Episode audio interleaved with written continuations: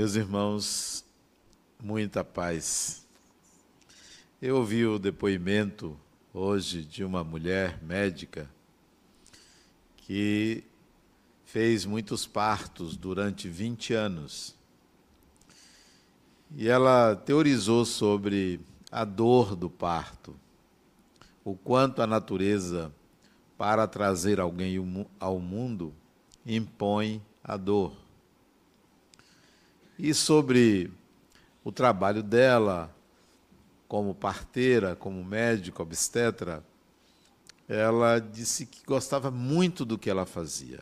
Muito, era muito feliz no que ela fazia, mas ela estava em transição para mudança de profissão. E ela contou que uma das suas irmãs apareceu com um câncer e fez vários tratamentos, quimioterapia, e a certa altura os médicos disseram que precisaria de um transplante de medula. E ela, entre os familiares, foi a doadora mais apta. E ela tinha uma relação não tão boa com essa irmã, mas também não era tão grave e ela então se ofereceu, claro, para doar a medula e explicou que a irmã teria que submeter a altas doses de quimioterapia para retirar todas as células do sangue, essas cancerosas, e receber as células dela, o sangue dela. Ela até mostra fotos da irmã dela e o risco era de rejeição, de ataque ao próprio organismo da irmã. E ela falava dessa rejeição, desse ataque. A irmã passaria a ter o sangue dela. Ela até brinca dizendo que nadaria no corpo da irmã. E ela se perguntou, que é a reflexão que eu trago para vocês, o seguinte: o que é que eu estou doando ao mundo? O que é que eu estou doando à vida? Ela estava naquele momento doando o sangue dela à irmã para tentar demover a ideia do organismo de morrer. Mas, depois de algum tempo, é, o câncer retornou e ela então veio a desencarnar. A irmã dela veio a desencarnar. Mas ela se questionou: o que, que eu estou doando à vida? Eu trago crianças ao mundo, mas a doação do sangue dela repercutiu dentro dela de uma forma muito profunda. Eu, de fato, dou alguma coisa ao mundo? E aí eu gostaria que você se perguntasse: o que é que eu dou à vida? Não é aos meus filhos, não é à minha família, não é ao meu isso, nem ao meu aquilo. O que é que eu dou à vida? O que é que eu devolvo à vida? Talvez nunca tenhamos refletido sobre isso. E a gente pensa que essa doação seria uma esmola, o fazer bem a uma pessoa. Talvez não seja nesse campo tão específico, mas uma doação muito mais profunda, muito mais intensa, muito mais verdadeira do que simplesmente ajudar uma pessoa. Embora isso seja meritório, embora isso seja valioso, tanto para você que doa como para quem recebe, mas nós vivemos em sociedade, uma sociedade que visivelmente está doente, visivelmente anda cambaleante ou cambaleando. Então, o que é que nós doamos à vida? O que é que nós fazemos que pode modificar essa onda, essa vibe aí de violência, de desamor, de destruição de valores. O que é que nós fazemos? O que é que você faz? E aí vem uma pergunta a você. Quando você olha para o céu e vê uma noite estrelada, você vê um pontinho brilhante. E isto é suficiente para você dizer assim: são estrelas que brilham no céu escuro. E você se contenta com esta afirmação e se volta para a sua vida comum. É só isso? Aqueles pontos brilhantes no céu são apenas estrelas, pontinhos que brilham? Ou tem mais alguma coisa a ser pensada, refletida, avaliada? Os antigos, como nós, olhávamos para a noite e pensavam que era só para não ficar muito escuro, ter alguma coisa lá no céu. É só isto?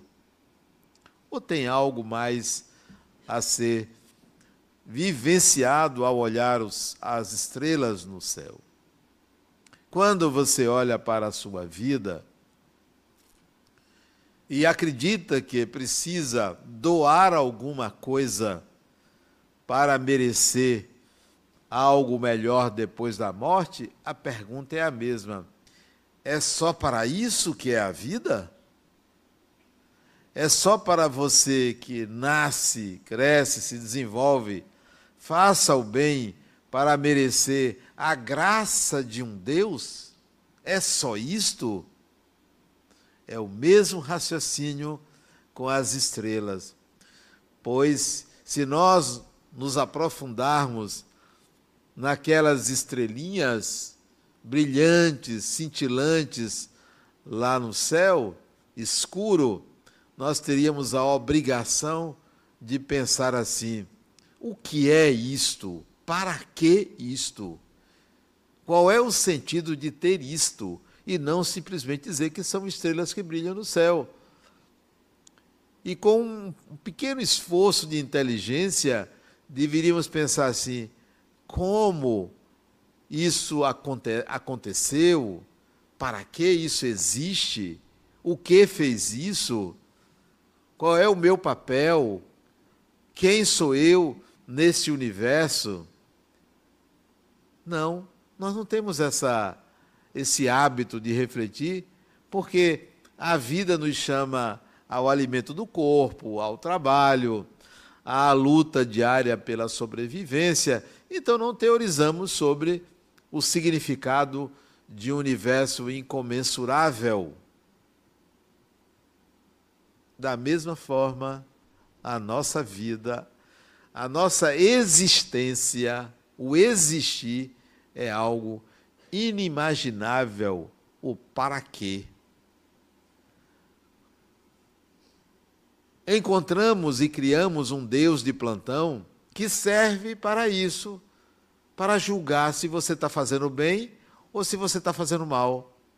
É só isto essa é a função? Foi para isso que nós somos criados? Ou seria necessária uma reflexão mais profunda sobre o significado da existência humana, sobre o significado de você existir? Daí vem a consideração de que a existência transcende o corpo, transcende a morte, transcende uma vida, duas vidas, dez vidas, mil vidas que você tenha, há que ter um sentido, um significado mais profundo. Então, o que você doa à vida não é necessariamente um ritual religioso que lhe garante um futuro melhor. Deve ser algo mais profundo. Quem está pensando nisso? A maioria não pensa nisso. A maioria tem muita coisa para fazer do que pensar nisso. Se reservasse talvez duas horas por semana para refletir sobre isso, a cada semana algo mudaria na sua vida, porque você teria tantas dúvidas e tantas respostas que lhe obrigaria a uma certa mudança de atitude perante a própria vida. Mas que você tenha a crença na reencarnação. Nem toda pessoa acredita, muito menos nem toda pessoa que acredita leva a sério. Nem toda pessoa que leva a sério vive consoante a ideia ou a certeza da reencarnação. Pouquíssimas, pouquíssimas pessoas. Há muito tempo atrás, talvez há uns 20 anos atrás, eu li um, uma pesquisa, acho que de televisão, que 80% dos brasileiros acreditavam na reencarnação, como se isso fosse uma grande vantagem. Acreditar na reencarnação. Eu digo mais, vá na Índia, 1 bilhão e 300 milhões de pessoas, mais ou menos, não só acreditam na reencarnação, como vivem conscientes da reencarnação. Isso adianta em quê? Com todo respeito à Índia, porque a miséria lá é muito maior do que a miséria daqui? Não, não é uma crença. E não é uma reencarnação apenas para pagar, para sofrer. Não é isso. Nós não nos aprofundamos no que de fato acontece após o decesso orgânico, após a desencarnação. Vamos admitir que você tenha certeza de que a vida continua, que você continua. E tenha certeza que depois que você passar algum tempo 20 anos, 30 anos, 50 anos você retorne filho, filha de seus netos. Dá um tempo para você voltar. E você volta. Mesmo que você acredite nisso e teorize dizendo que você voltará melhor, falta profundidade. É tudo muito superficial. A crença leva a essas ideias superficiais ideias que não têm lastro, que não têm base. Há tempos atrás, acho que há uns 12 anos mais ou menos, eu fui levado a conhecer uma instituição espiritual, como de outras vezes. Algo de pouca duração, a lembrança disso e conheci um instituto, um pequeno edifício numa região isolada do mundo espiritual, onde havia um edifício que tinha dois, duas alas, duas alas não, duas partes, duas partes não, duas torres. Então eram dois edifícios, mas eles eram conjugados. E uma dessas torres abrigava um trabalho de planejamento reencarnatório. Nem toda reencarnação é planejada conscientemente. Muita gente retorna dentro de um planejamento divino, mas não tem a menor consciência do que vai acontecer. Alguns, ao contrário, preparam tudo, sabem o que se vai dar, pelo menos tem uma, um grau de certeza, 90% de chance de realmente se dar aquilo na encarnação que vai viver. Planejam. E eu fui conhecer esse instituto que se dedica a planejar algumas reencarnações. algumas pessoas que estão mais ou menos preparadas para ter consciência, já não estão desencarnadas e perdidas nem resolvendo problemas do passado, já se libertaram de muitas contendas, de litígios, e aí optam por um preparo maior de uma encarnação. Até mesmo definir quem são seus pais, previamente conversar, analisar se deveria ser o primeiro filho ou filha, o segundo, o terceiro, ou esperar mais um pouco, dez anos entre um irmão e outro, detalhes de um planejamento bem feito. Eu conheci um casal, eles já desencarnaram. Outra coisa, quando muita gente que você conhece começa a desencarnar, se prepare, né? Porque é muita gente que você conhece desencarnando, então você está na fila ali, está na beira. Né? Bom, eu conheci esse casal e eles tiveram dois filhos.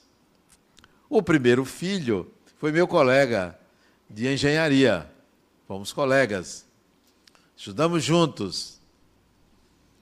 E a segunda filha, eles só tiveram dois, dois filhos, né? A segunda foi uma menina, nasceu praticamente 14 anos depois. E o detalhe é que ela, a mãe, nunca tomou um anticoncepcional. Nunca fez nenhum método contraceptivo, nenhum, zero. Quando ela quis engravidar, engravidar. As duas vezes que ela quis, ela engravidou. E ela só quis duas vezes. Por que isso acontece? E na época, eu, nós conversamos sobre isso. E ele, o marido, disse: Não, nós selecionamos eles dois.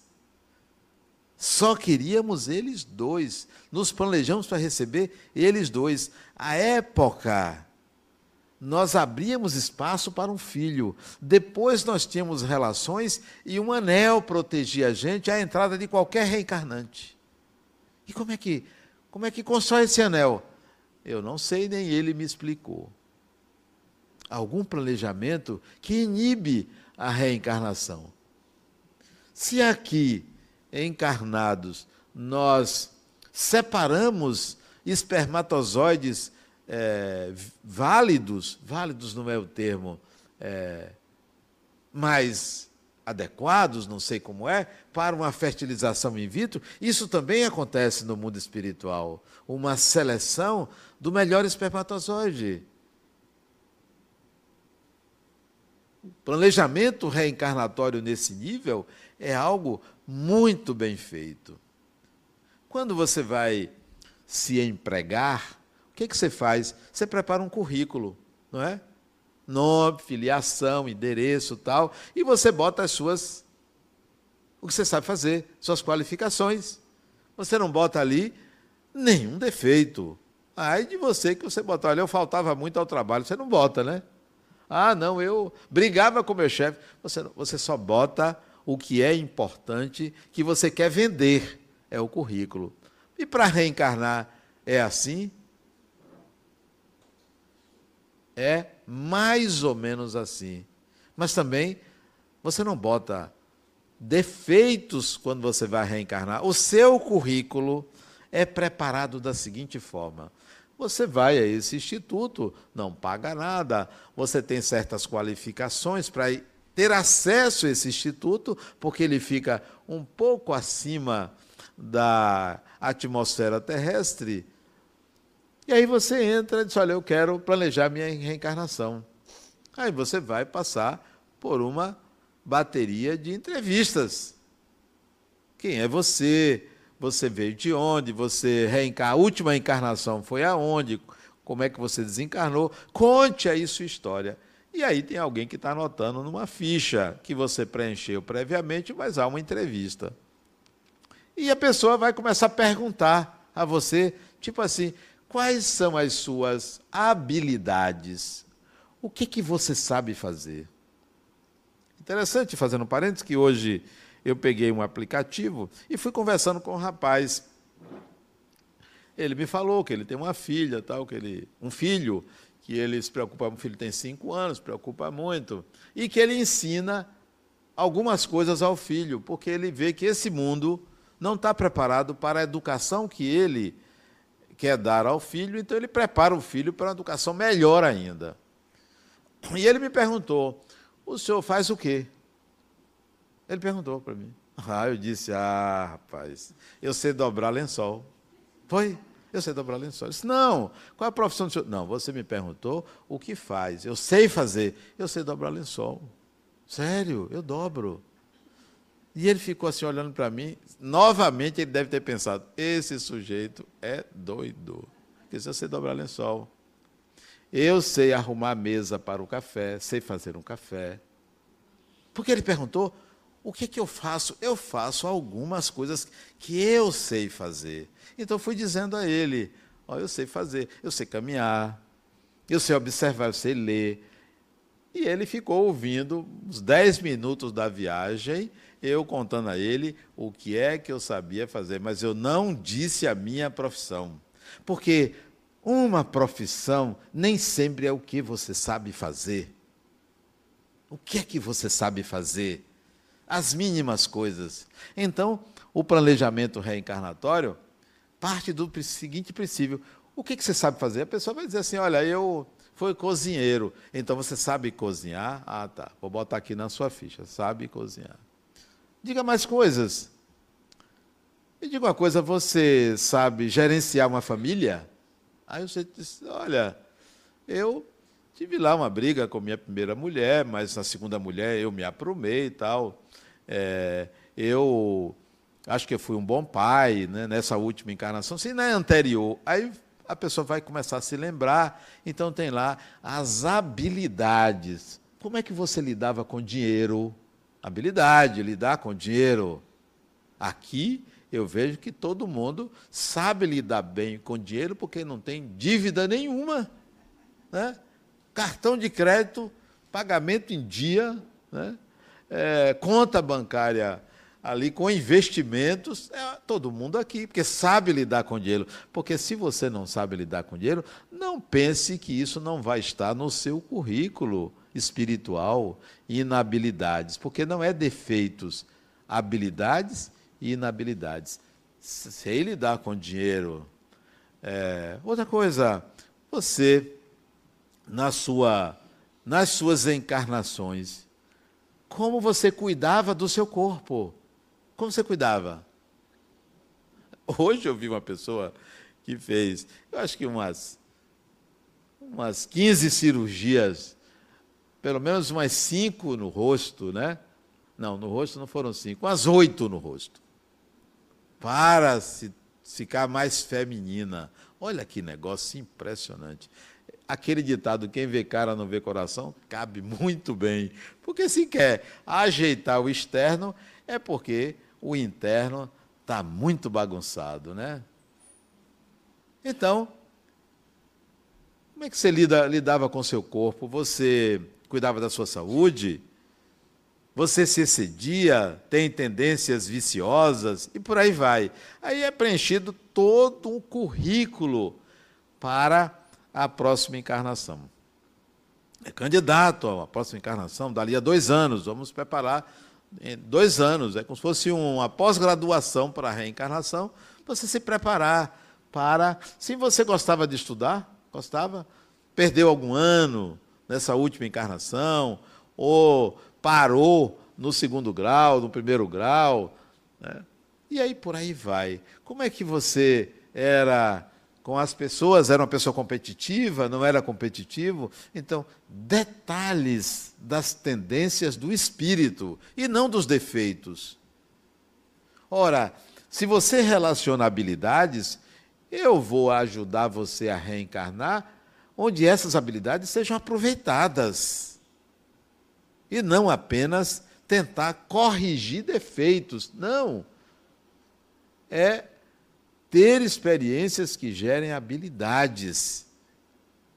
Planejamento reencarnatório não é loteria para quem quer ter uma reencarnação proveitosa. Ó, você vai ser o segundo filho, o terceiro filho, o primeiro.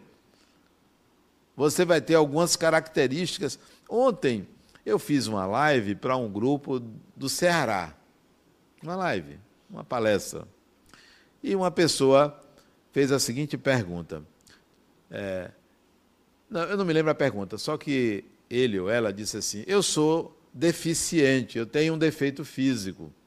E fez a pergunta sobre sonhos. E eu respondi: disse, Olha, primeiro, você, você tem um corpo que é deficiente. Não se atribua a deficiência do seu corpo. Você está trocando o efeito pela causa. Entenda que espírito não tem defeito. Você usa um equipamento que veio com um defeito. Está aí visível, você tem, você tem um defeito físico. Por que você tem? Para que você tem um corpo que tem um defeito físico? Então, a análise reencarnatória é qual é a sua habilidade de manejar um corpo. E tem gente que não tem habilidade. Sai é, cometendo excessos. em si e contra os outros. Então isso vai repercutir num planejamento reencarnatório. Ora, se você não cuidou bem do corpo, eu, se fosse o planejador e pudesse ajudar uma pessoa, eu diria: ao invés de eu, já que você não cuidou bem, você tem aqui uma doença que está no seu corpo espiritual, vamos fazer o seguinte: eu vou lhe encaminhar para uma cirurgia aqui, para melhorar esse corpo, e vou providenciar que haja uma melhor seleção do espermatozoide, que vai fecundar o óvulo, e que você tenha pais saudáveis, que não transmita nenhuma doença hereditária para você. Então, não iria prejudicar a pessoa. Eu vou te dar um corpo defeituoso para ver se você se conserta. Esse é um raciocínio que é o mesmo de achar que as estrelas estão lá só para brilhar.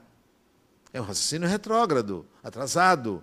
Não, eu vou querer ajudar, eu vou lhe dar condições de você novamente tentar ajustar-se a um corpo saudável. Planejamento reencarnatório. Bom, e onde você vai nascer? Aí a pessoa diz assim: Olha, eu queria nascer em Paris. Como assim Paris? Você é tupiniquim, você é baiano. Como assim você vai nascer em Paris? É assim de graça? Você quer nascer em Paris? Não, eu quero, eu quero. Então, tudo bem, vamos providenciar. Vamos ver aqui. Desejo desse de, de lá. Você vai quer nascer em Paris. Semana que vem você volte aqui, a gente vai fazer uma pesquisa, né? Para ver é, onde seria, que bairro de Paris você vai nascer, que maternidade. Aí na semana seguinte, o candidato à reencarnação vai lá diz, olha, a gente achou aonde você reencarnar em Paris. Só que como você não conhece ninguém, ninguém, ninguém conhece, nenhuma mulher quis você. Mas tem mulheres que engravidam sem querer e abortam, a gente pode botar você, você vai na, na, na, na sorte, né? Se der, você reencarna. Não, mas que mulheres são? Não, elas são prostitutas. Você não tem vínculo. Você quer nascer sem vínculo? Quem que você acha que é assim? Ou então nós temos aqui outra uma candidata desesperada que quer ter filho de qualquer jeito e aceitou você, mas ela não ama você. Vai receber você e vai tentar cuidar de você, mas não tem nenhum vínculo afetivo. Então, planejamento reencarnatório é assim onde eu quero nascer. Quem lhe quer? Quem lhe quer? Acabou, me chamou de feio. Né? Eu sou sua mãe. Planejamento reencarnatório não é uma loteria. Você não nasce em qualquer lugar. Não é em qualquer lugar. Mesmo que não haja um planejamento reencarnatório específico para você, aonde você renasce diz respeito a você. As condições que você renasce diz respeito a, a você. Ah, teve um pai péssimo, diz respeito a você. Ah, não teve acesso aos prazeres da vida porque a família não tinha dinheiro, isso diz respeito a você. Nasceu com uma doença, isso diz respeito a você. Hereditária, tudo diz respeito a você. Que tal, a partir de hoje, você pensar assim: peraí, eu vou mexer nisso. Eu não quero de qualquer jeito. Eu não quero renascer sem entender o porquê que eu passo por certas experiências. Por que, que aos 20 anos, 30 anos, me apareceu tal problema? Que tal você saber antecipadamente e poder resolver lentamente aquele problema que viria a acontecer? Isso é possível. Por que, que nós não nos interessamos por isso? Porque transformamos a imortalidade numa crença. Porque transformamos a reencarnação num problema religioso. Porque entregamos aos outros a mentalidade coletiva e dizer o que é que deve acontecer conosco ou quem somos nós. Que tal você se tornar proprietário de você? E a maioria não é proprietária de si mesmo, é proprietária da mentalidade coletiva. Vive de acordo com o que os outros pensam, com o que a sociedade pensa, porque não é capaz de pensar por si. Ainda acha que a estrelinha lá é um pontinho brilhante para não ficar escuro. Não entendeu que é uma fornalha atômica com um poder, às vezes, mil vezes mais forte do que o Sol. E aqui a gente está ali num solzinho pequeno, achando que isso aqui, que tem um Deus ali tomando conta de você. Ora, tem algo muito maior que a gente ainda não alcançou, porque estamos olhando para baixo. Para baixo. Com medo, medo da vida após a morte. Você ah, sabe que tem gente que acredita que depois da morte vai sofrer porque cometeu um equívoco.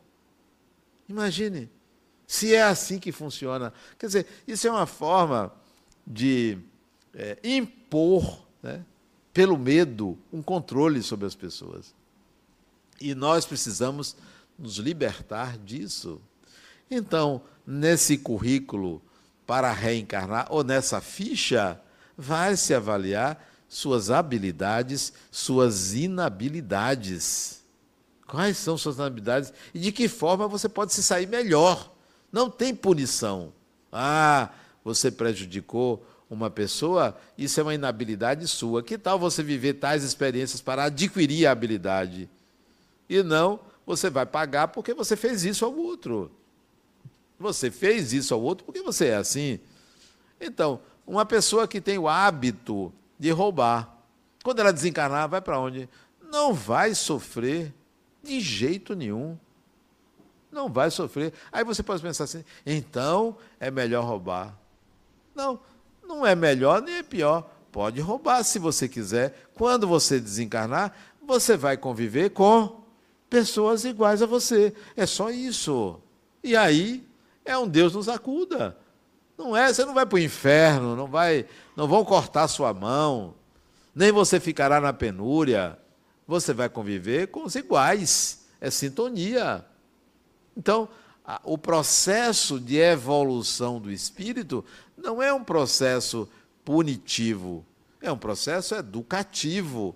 E a educação pressupõe oferecer meios pedagógicos de você aprender e não na base da tora, na base da palmada, na, ba na base do chicote. E o que venderam para a gente é que a reencarnação é um processo para você é, sofrer, porque você fez mal. Fez mal porque é ignorante. O mal que eu fiz é minha ignorância. Mesmo que intencionalmente uma pessoa queira fazer o mal, esse intencionalmente é uma inabilidade também. É uma inabilidade. Então você vai precisar de um processo educativo. Nesse instituto para a reencarnação, há dezenas de pessoas conselheiras para orientar quem quer reencarnar. Não é melhor você é, esperar um pouco para renascer? Não é melhor você ir logo? Não é melhor você aproveitar tal experiência de sua futura mãe, de seu futuro pai? Não é melhor você ah, se preparar antes de ir, porque você tem um, uma tendência à fuga, tem uma tendência à rejeição, a rejeitar aquilo que dá trabalho? Isso é uma forma de chamar a pessoa de preguiçoso, né? Uma tendência, né? A rejeitar aquilo que dá trabalho. É preguiça, né? Ou então, em vez de chamar a pessoa de burro, diz você corre mais do que a inteligência, né? Então a inteligência quer lhe pegar, mas você corre mais, porque você tem a habilidade de correr mais. Então é a maneira é, politicamente correta de chamar a pessoa de burra. Então, dezenas de pessoas aconselham é, qual é a melhor forma, o melhor tempo, é, a, as possibilidades melhores para você reencarnar. Aí você pode estar pensando assim, mas Adenauer, eu estou aqui cheio de problema. E eu tenho que pensar depois em planejar uma próxima encarnação, é a mesma coisa que olhar para a estrela e achar que a estrelinha ali só está ali para brilhar nas noites escuras. Criatura, a coisa é maior do que você imagina. Você está perdendo tempo. Se você ainda está aqui cheio de problemas, você está perdendo tempo. Faça o seguinte: reduza todos esses problemas a um só. Qual é um só? o meu modo de enxergar a vida, o sentido que eu aplico à minha vida. Se eu aplicasse um outro sentido, provavelmente o que eu chamo de problema, eu passaria a chamar de oportunidades de crescimento. Teria paciência para enfrentá-los, teria paciência para resolvê-los. E entenderia que o que eu não conseguir resolver nessa vida ou agora, quando esse experimento acabar, quando esse experimento morrer, eu vou pensar em quais eu devo resolver na próxima encarnação. Eu não tenho que ter pressa de resolver tudo agora. Eu tenho que ter a habilidade de integrar a capacidade ou de saber fazer as coisas que eu quero fazer e não ficar passeando na encarnação. Tem gente que está passeando na encarnação, que fica dentro de casa é, sem aplicar para si mesmo. A quem interessa a sua vida? A você. Bom, voltando à mulher que doou a medula para a irmã, no final do depoimento dela, ela, ela diz mais ou menos assim: qual é o sentido da sua vida? Mas não é, não era um sentido assim, uma coisa a fazer. Como se ela perguntasse: é, sua cabeça pensa no que sobre a vida? Qual é a sua filosofia de vida? Para que a sua existência? E isso não precisa da próxima encarnação, é agora. Se o sentido da sua vida é, ainda é resolver problemas, não é aplicar nas suas habilidades, você está atrasado, está atrasada. Não pense que a sociedade vai lhe oferecer isso. Mergulhe em você mesma, em você mesmo, e você vai encontrar, por intuição, aquilo que é você. Porque o Criador não fez a gente para buscar do lado de fora um sentido para a vida. Não fez a gente para olhar para uma árvore e dizer: ah, ali está o sentido da minha vida.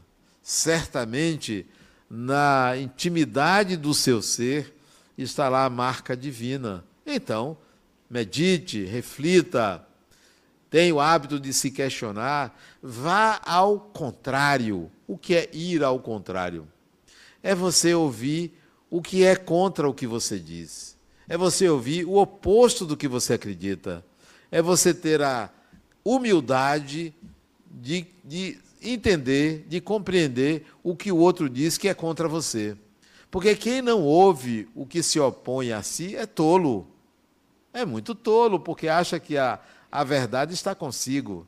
A verdade está com cada pessoa, cada ser humano. Portanto, não há verdade, não há uma verdade. Então, precisamos ir ao contrário, entender o contrário.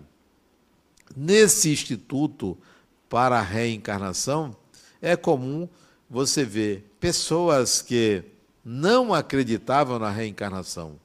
Desencarnam sem acreditar na reencarnação, mas vê pessoas conhecidas reencarnando, acompanhando a reencarnação, e aí começam a dizer: eu tenho que pensar no futuro, na minha evolução, no que é melhor para mim.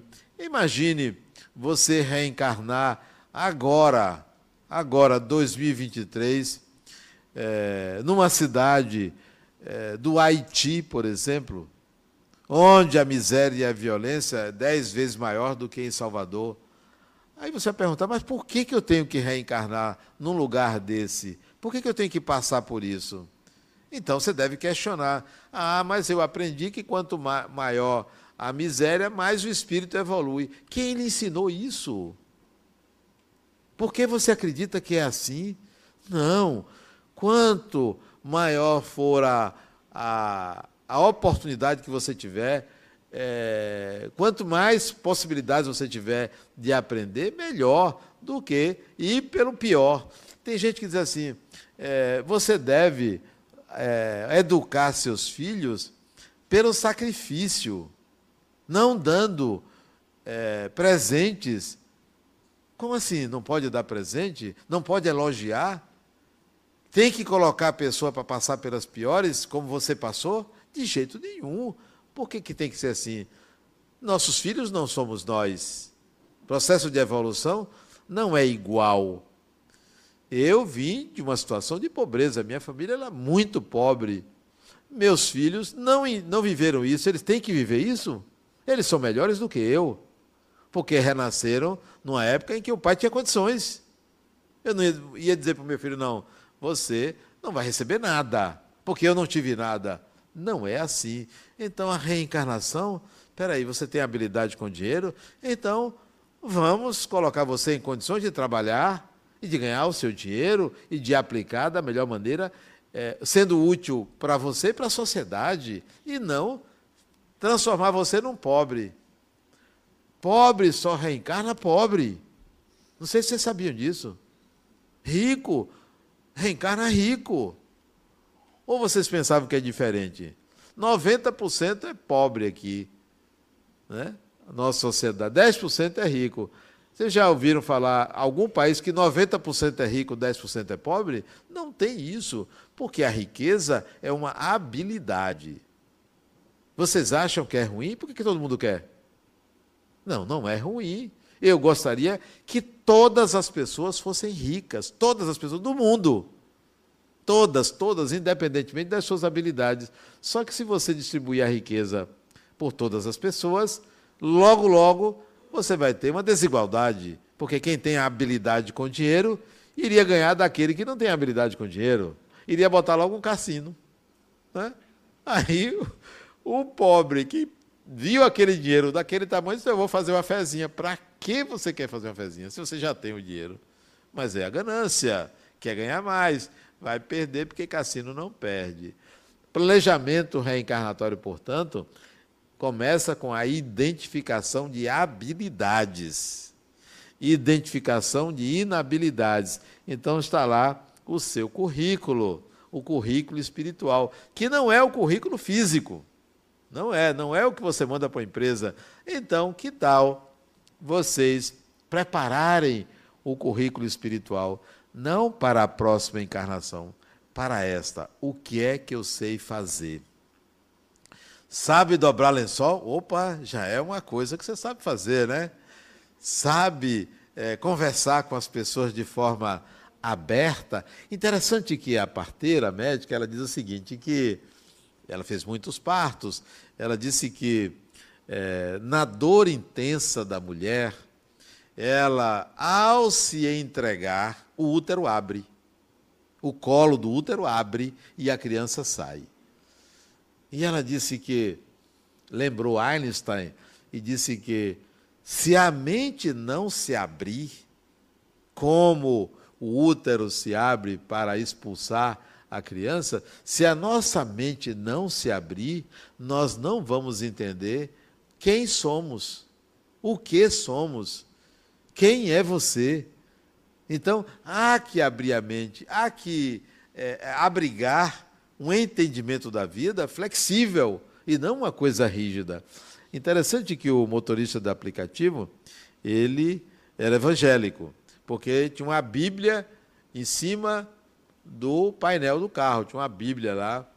E ele, de vez em quando, ele falava assim, é, de uma forma, como estava na Bíblia, ele disse assim: Olha, ele não sabia meu nome, eu não disse meu nome, ele não me perguntou, não disse, mas ele disse o dele.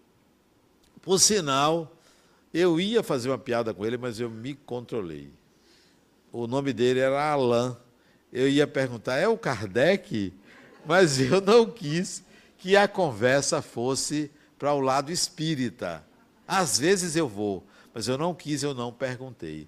E ele diz assim, ele me explicando o que ele faz, o trabalho dele e tal, ele disse: "Olha, eu vou te dizer uma coisa. O demônio, ele não tem como mudar o inferno, mas ele ele na estrada para o inferno, ele bota uma porção de enfeites para atrair os incautos, né? E eu achei interessante a, a, a forma como ele explicou o que era o erro, o vício, o pecado, ele dizendo que era tudo cheio de encantamento, tudo para levar para algo ruim. Eu não disse nada que eu não quis contrariá-lo, era a religião dele, né? Há que respeitar a religião do outro. Eu não deveria explicar nada, absolutamente nada para ele, nem falar que eu pensava diferente. Eu queria que ele manifestasse a opinião dele sem ele ouvir a minha, mas depois eu fiquei refletindo como nós criamos ideias, formulamos uma filosofia de vida limitada à religião, limitada ao que Fulano disse, ao que Ciclano disse. Não construímos um saber que vem de dentro de nós. E é preciso construir um saber seu. Como você pensa, baseando-se na sua ignorância ou na sua sabedoria. Planejamento reencarnatório vai levar em conta o que você sabe e não os seus erros, suas inabilidades para gerar habilidades. Dessa forma, a gente deve ficar tranquilo. Não, eu não estou muito preocupado com a próxima encarnação, porque eu já sei, pelo menos, é, dobrar o lençol. Pelo menos já sei isso. Já sei matar um ovo, ou cozinhar um ovo, já sei. Né? Já sei botar uma mesa, já sei fa fazer uma palestra, não, que meu neto, disse, quando ele tinha seis anos, ele ficou zangado comigo, porque eu não concordei com a coisa que ele queria. Ele chegou para mim e disse: também você não sabe nem fazer palestra. Então, ele disse isso, né? Eu achei tão bonitinho, ele foi no calo, assim, ó. Seis anos. Ele foi lá, ó, é, você está me fazendo isso? Pois eu vou deixar você preocupado. Então, é, confie nas suas habilidades, construa habilidades. Então, não se preocupe tanto com o depois. Construa essas habilidades agora, nessa encarnação, desde já. Tenha habilidade de ouvir as pessoas, tenha habilidade é, com plantas, tenha habilidade com pets, tenha habilidades é, de, de ler, de interpretar textos, tem a habilidade de usar o celular, tem a habilidade de tudo, tem a habilidade de dialogar com os espíritos. Então, desenvolva habilidades. Aí você fica tranquilo com o que vem depois da morte, porque é só continuidade do eu, é continuidade de quem você é. Tá bom? Muita paz.